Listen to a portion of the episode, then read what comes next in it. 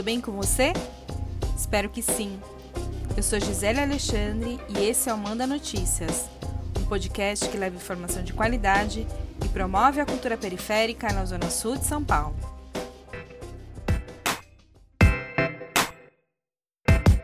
De acordo com dados divulgados pelo governo de São Paulo na sexta-feira passada, dia 15 de abril, o estado tinha registrado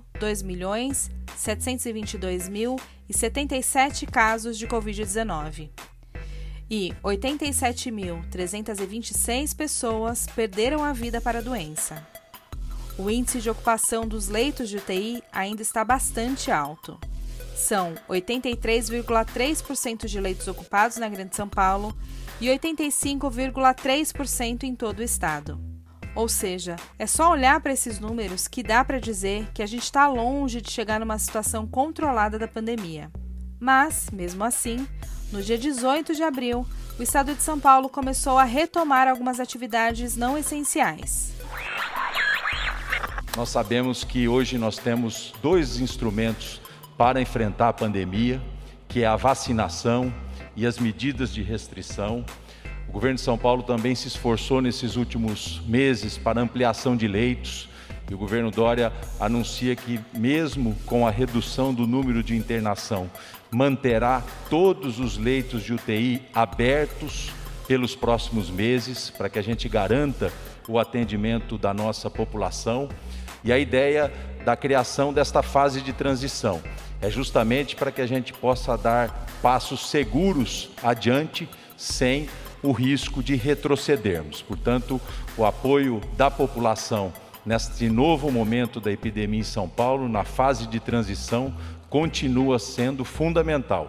Não é hora de baixarmos a guarda. Esse que você ouviu é o vice-governador de São Paulo, Rodrigo Garcia, que anunciou a fase de transição durante uma coletiva de imprensa no dia 16 de abril. A fase de transição começou no domingo passado e está dividida em duas etapas.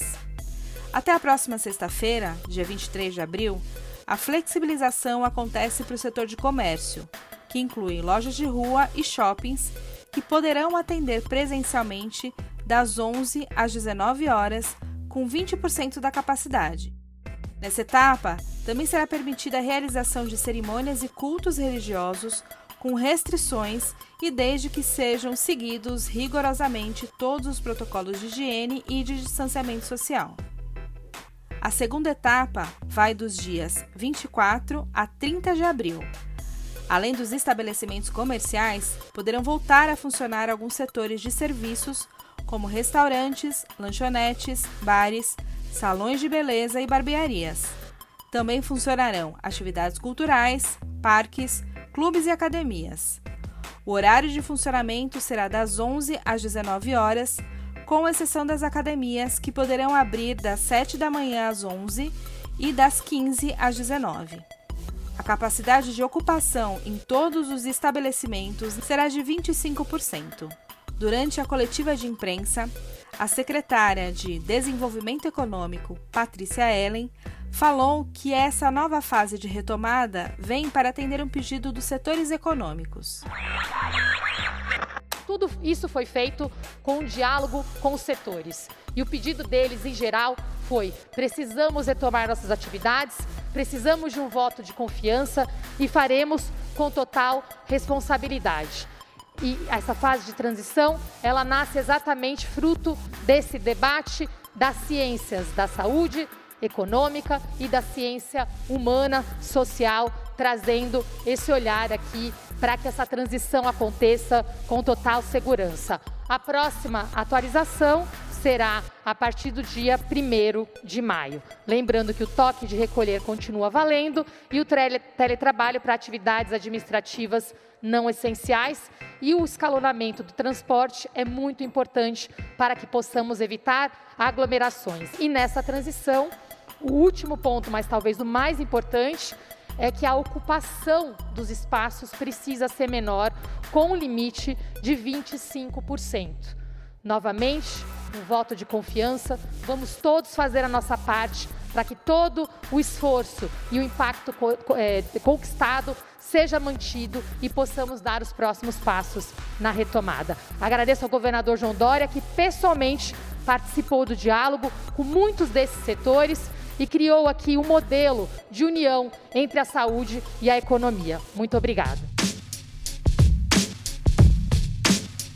A próxima atualização do Plano São Paulo acontece no dia 1 de maio e eu volto com novidades. Apesar dessa fase de flexibilização, é importante reforçar que os números da pandemia ainda são muito preocupantes. Por isso, é essencial que todos os cuidados continuem.